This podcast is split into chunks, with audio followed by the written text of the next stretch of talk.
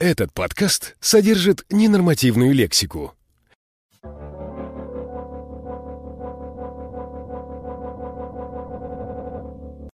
В театре вообще нет производства профессионального как такового. В театре нет того, что следовало бы знать непременно, чтобы его делать. Вот, вот. Он э, не по этой части. Это все очень просто. Театр – это люди, которые что-то рассказывают другим людям или там не рассказывают, а разыгрывают, они могут что угодно делать. Если человек занимает внимание других людей и занимает при этом площадку, это театр. Поэтому не нужно ничего знать. Там один секрет – быть интересным другим людям. А другим людям должно быть интересно смотреть на тебя. Люди делают вид, есть театральные школы, как вы не учились режиссуре, а чем вы хотите? Бред абсолютный. Нет этой профессии, как профессия обучения. Театральный режиссер – это не профессия, которую следует получать путем обучения – все равно люди делятся на тех, у кого лучше получается на сцене выступать, потому что они красивее, заразительнее, ну, непосредственнее. И на людей, которым интереснее дать подсказку или сообразить, как это со стороны все выглядит, или текст поправить. И вот здесь, где-то здесь, начинается деление по пристрастиям. А можете сравнить кино и театр? С точки зрения производства, это вещи, не имеющие друг к другу вообще отношения никакого. Потому что производство спектакля очень простое ты сидишь с актерами в комнате и разбираешь с ними текст, и пробуешь что-то играть. Потом вы выходите на сцену и пробуете делать это на сцене. А, параллельно ты оговариваешь с художником, какая будет декорация и какие будут костюмы. К моменту, когда вы выходите на сцене, сделали декорацию, вы походили по декорации, сыграли премьеру. Это все. Больше про театр не нужно знать ничего. И вот тебе все производство. В сущности, ты сидишь в комнате, разговариваешь с приятными людьми и пытаешься с ними что-то разыграть. Придумываешь, как это все будет выглядеть. Все. Кино с точки зрения производства это довольно непростая штука. Здесь не то, чтобы надо учиться обязательно, я не убежден в этом, но здесь на самом деле нужен некоторый опыт. Надо какие-то вещи ну, просто знать, иначе ты не подготовишь э, работу. Там нужно провести большую и серьезную подготовку с участием многих людей специальных профессий, без которой ты не сможешь начать съемки. И ты нуждаешься в помощи очень многих профессиональных людей, и ты должен понимать, что эти люди делают, и чего ты должен от них потребовать или как бы ждать, и как вообще соотнести всю эту работу. То есть кинорежиссер должен знать намного больше, чем театральный режиссер. Это гораздо больше похоже на профессию как таковую. Театральный режиссер – это не профессия, это спекуляция. Я уверен в этом.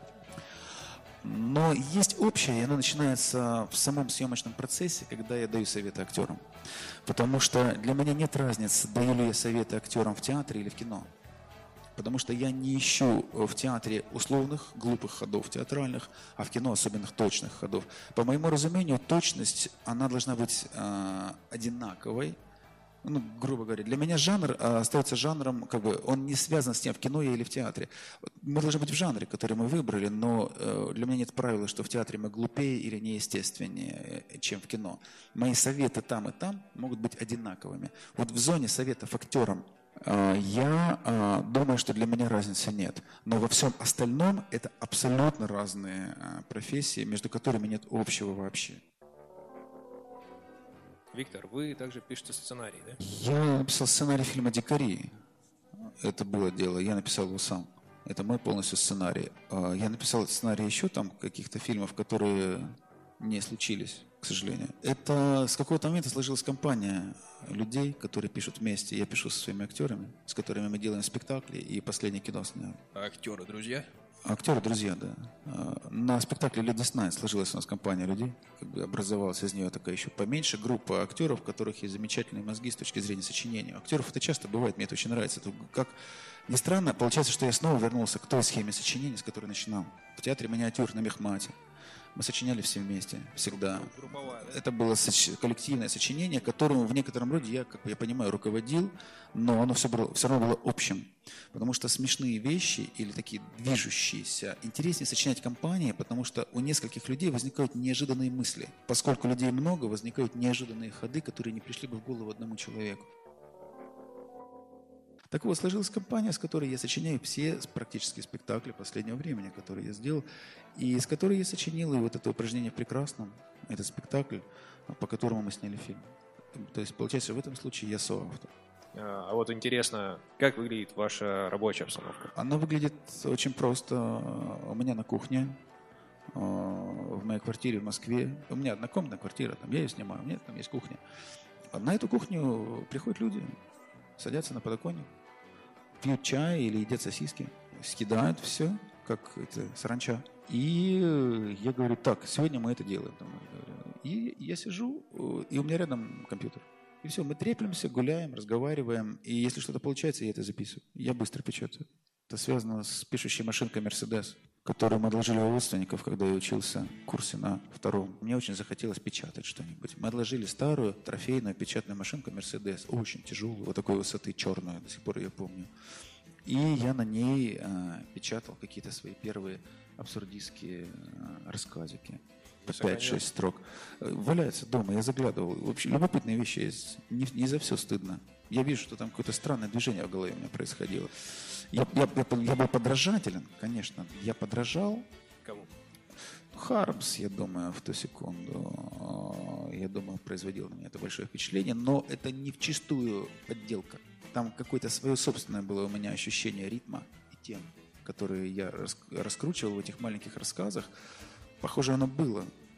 Мне даже любопытно на это смотреть, потому что я, я удивлен. А помните, о чем писали? Да я помню несколько рассказов.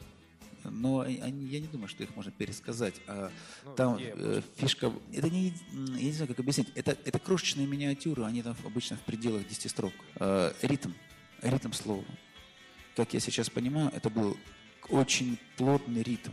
Практически это небольшие стихотворения в прозе. Абсурдистского свойства обычно. Про выдуманных каких-то странных людей, про ситуации их. Но там вся для меня фишка была в том, как строится фраза. И я не записывал этот рассказ, пока он не складывался у меня в голове от начала до конца. Как бы наизусть писали? Конечно, конечно. а Да, да. Он, был- он должен был сложиться у меня полностью в голове, включая абсолютно точный порядок слов. Бесспорный для меня порядок слов, точек, запятых. И только после этого я его быстро записывал. То есть я его не сочинял за машинкой. И вот за этой машинкой я, я как бы, как я понимаю, научился печатать довольно живо. А как писался сценарий Дикарей? Ведь э, наверняка должно быть особое настроение. Это мечта скорее. Это мечта. Это не то, что было со мной. Это мечта о том, что могло бы быть.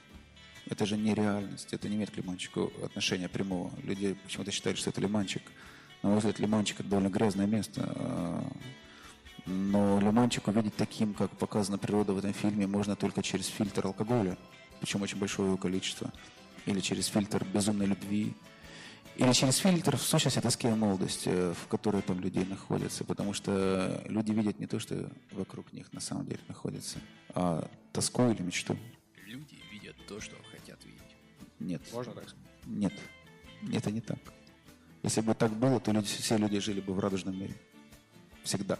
Потому что мы всегда хотим видеть вокруг себя что-то позитивное. Большинство же людей, которые вокруг нас ходят, живут а, в мире довольно грустно. Просто достаточно посмотреть на их лица. Они видят не то, что хотят видеть. Совсем нет. Но также они не видят то, что есть. Кстати, а когда вы снимаете фильм, вы полностью доверяете оператору? У меня не такое большое опыт сотрудничества а, с операторами, потому что я снял всего два фильма. Но интересно, что у меня было больше операторов, чем два. Потому что на «Дикарях» я прогнал оператора.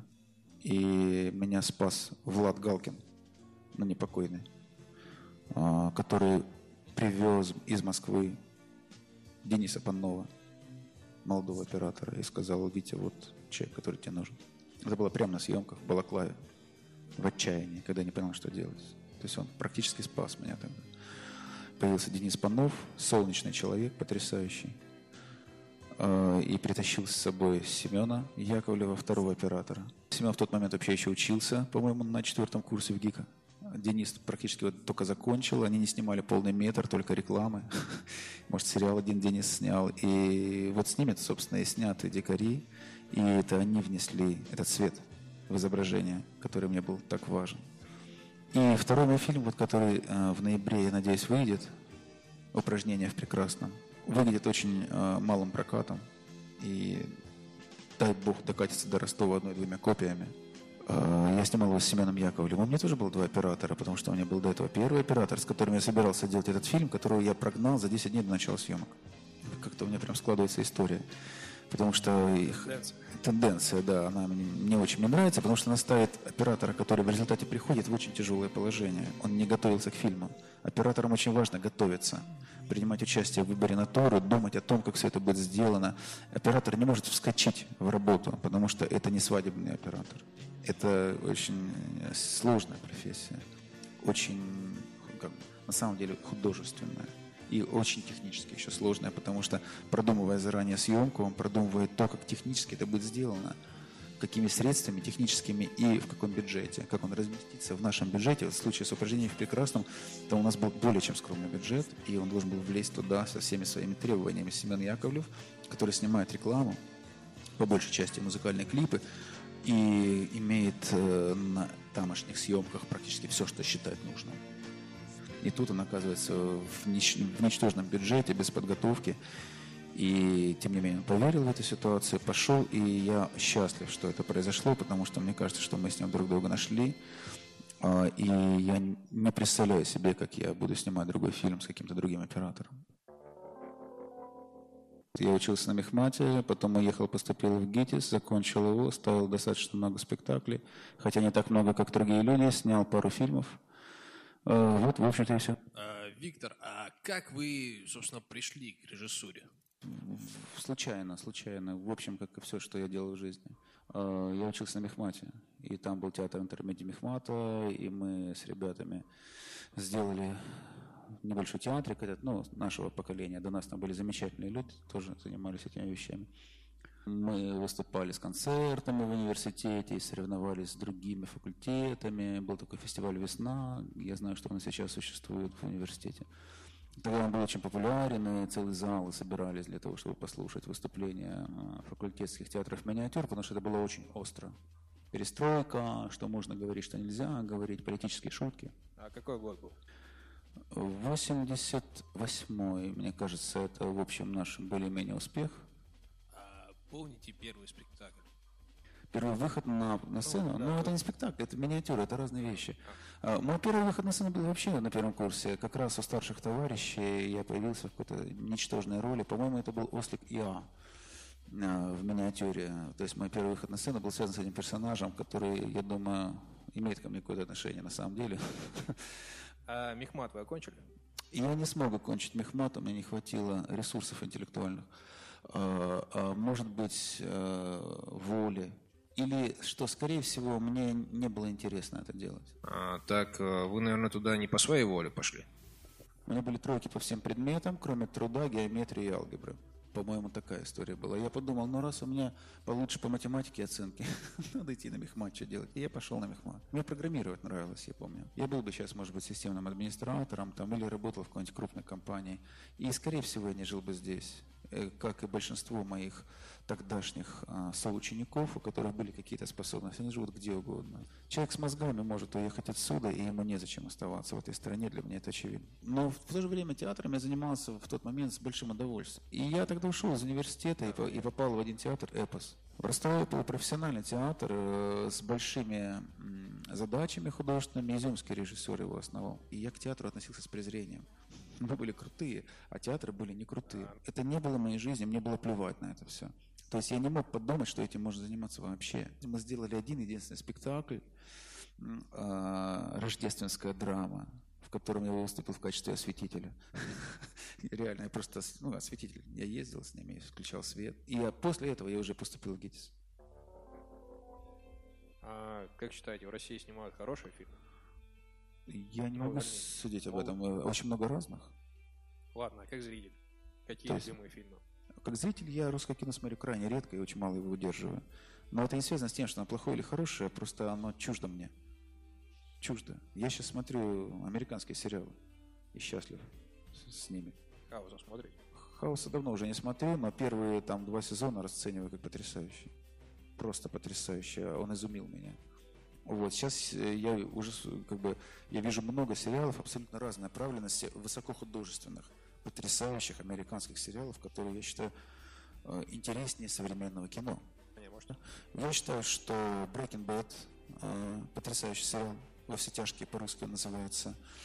Э, Студия 60 Я считаю, что это потрясающий сериал. Очень мне он нравится. Крайне рекомендую к просмотру. Один сезон всего вышел. Из вещей попроще, но которые на самом деле мне нравились, это косяки. Э, очень мне понравился клиника, забавный, остроумнейший ход, э, с которого содраны интерны, бездарно нающие вообще, как бы, я считаю, ну, ну, просто так, что даже стыдно. Как бы. Мне очень нравится Охлобыстин, это непосредственно интересный человек, но в целом по затее, по уровню сценарному, это ну, несоотносимые вещи. Просто достаточно посмотреть одно и другое.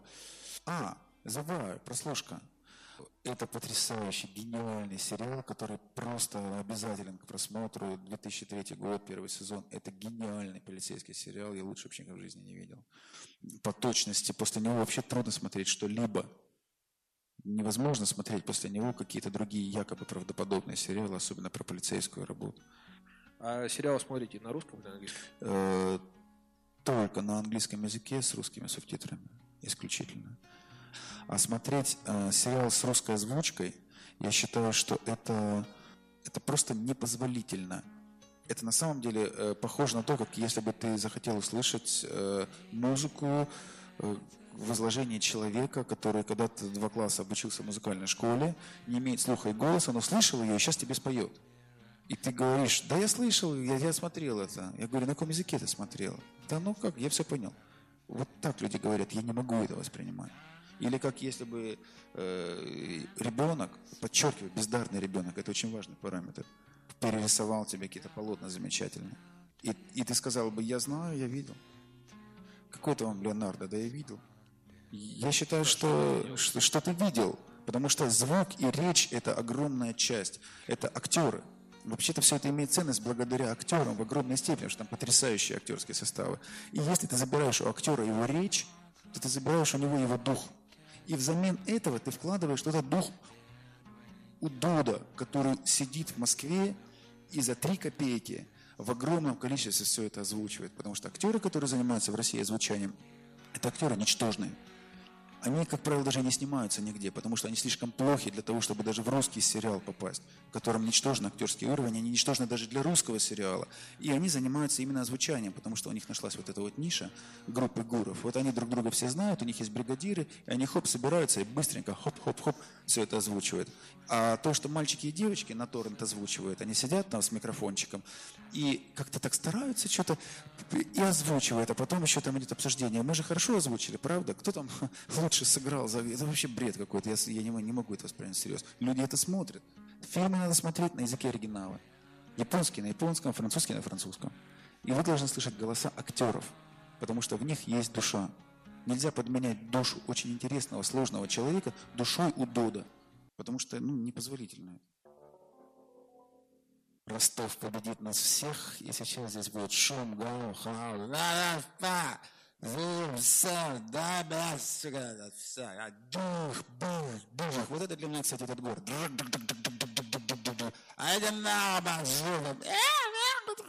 Вот это для меня звуки вот этого города, реально. Не тишина и не спокойный человеческий разговор. Здесь нельзя найти точку, рядом с которой не работал бы отбойный молоток или перфоратор. Попробуйте стать на улице и прислушаться. В радиусе 50 метров от вас будет происходить шумная работа. Либо на тротуаре будут что-то бить, либо разбивать, либо машина что-то будет, я не знаю, там, или, или в доме что-то пилят, сверлят, или, ну, хотя бы даже если они пилят и сверлят, рядом какие-то люди орут, как сумасшедшие, или включили громко музыку, или происходит еще какое-то безумие. Это город шума. Дело в том, что здесь люди вообще не различают шум и не шум. Они даже в тишине, по остаться боятся. Поэтому так громко включают музыку. Так громко, что даже себя не слышат. Люди нуждаются в этом шуме, чтобы страшно не было. Поэтому это город хаоса, шума. Это хаос визуальный, э, хаос звуковой и, как сказать, хаос э, моральный. Социальный. С, э, моральный. Как, социальный он везде сейчас в этой стране, но именно хаос как бы норм. Нет норм, понимаете, как бы нет норм того, что хорошо, что плохо. Они вообще отсутствуют. И я думаю, что эти вещи все, они очень друг с другом связаны. Хаос внутренний и внешний. Люди создают вовне то, что у них внутри. Именно поэтому они так нуждаются в этом безумии вокруг. Мне кажется, если ростовчанина оставить там, где было тихо, он с ума сойдет. Либо скажет, блядь, дайте мне музыку, включите этот ебаный шансон, я умираю. Потому что мне страшно, где я? Что за хуйня, почему ничего не играет? Где это кафе, блядь, в котором не играет музыка? Я хочу его увидеть, сука. Я хочу сидеть в кафе, где не играет музыка. Это вообще моя мечта в этой стране. Найти кафе, где не играет музыка. Я, буду туда каждый день ходить. Я только там буду с людьми встречаться. Ну, как бы я буду любить его, я буду оставлять там чаевые. Но такого кафе нет. В любом кафе в этой стране должна играть музыка. Обязательно. Чаще всего громкая и омерзительная. Потому что без музыки люди чувствуют себя неуютно. Им страшно. Им кажется, что их недостаточно развлекают. Я не знаю, что происходит. Им Вы страшно. музыку любите вообще, в принципе? Ненавижу. Никакую. Да ненавижу я музыку. Серьезно. Я считаю, что это зло. Все.